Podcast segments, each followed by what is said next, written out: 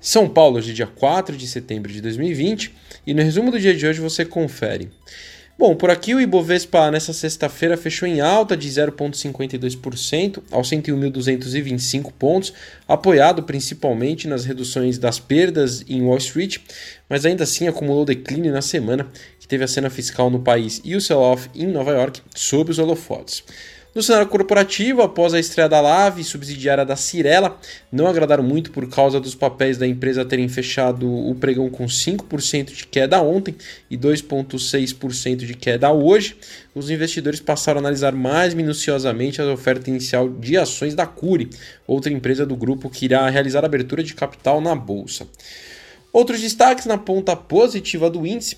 Hoje a Qualicorp teve uma alta de 7,68%, fechou a R$ 33,95, depois que o fundo Pátria passou a deter 14,2 milhões de ações ordinárias da companhia, representando 5% do capital social e trazendo o sentimento de que a estabilidade da governança, junto com a efetividade comercial, são catalisadores para as ações. A CCR hoje avançou 4,35%, fechou a R$ 14,40, depois de registrar menor queda no tráfego das, das estradas, aeroportos e mobilidade urbana desde o início da pandemia. No radar, a companhia, a companhia concluiu a aquisição da Rodonorte. Na ponta negativa do índice, a Ering hoje perdeu 4,95% a R$ 19,78 em uma sessão de realização de lucros, após ter avançado 4,15% na véspera e com valorização acumulada de quase 13% em três sessões de setembro. A TOTUS hoje caiu 1,81% a R$ 27,61, tendo de pano de fundo a disputa envolvendo a aquisição da Lynx, que fechou um acordo vinculante com a Stone. Fora do índice, a Lynx perdeu 2,29%, fechou a R$ 35,83.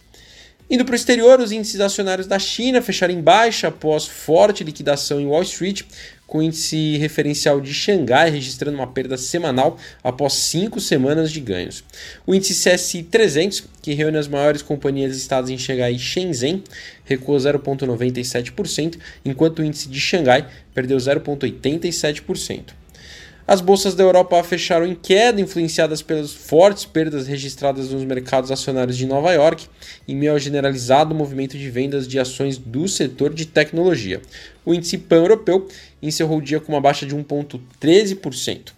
Em Wall Street, por fim, em queda generalizada, embora bem acima de sua mínima da sessão, com as vendas diminuindo ao fim do pregão, depois de investidores desde a véspera se desfazerem de papéis de tecnologia em razão de preocupações com os preços altos do mercado e uma recuperação econômica irregular.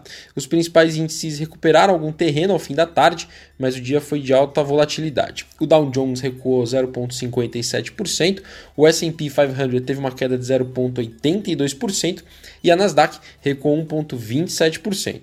Bom, eu sou o Fábio Capone, Equity Sales do BB Investimentos. Diariamente estaremos aqui em Investimento em Foco, trazendo um resumo do dia do mercado para você. Até a próxima!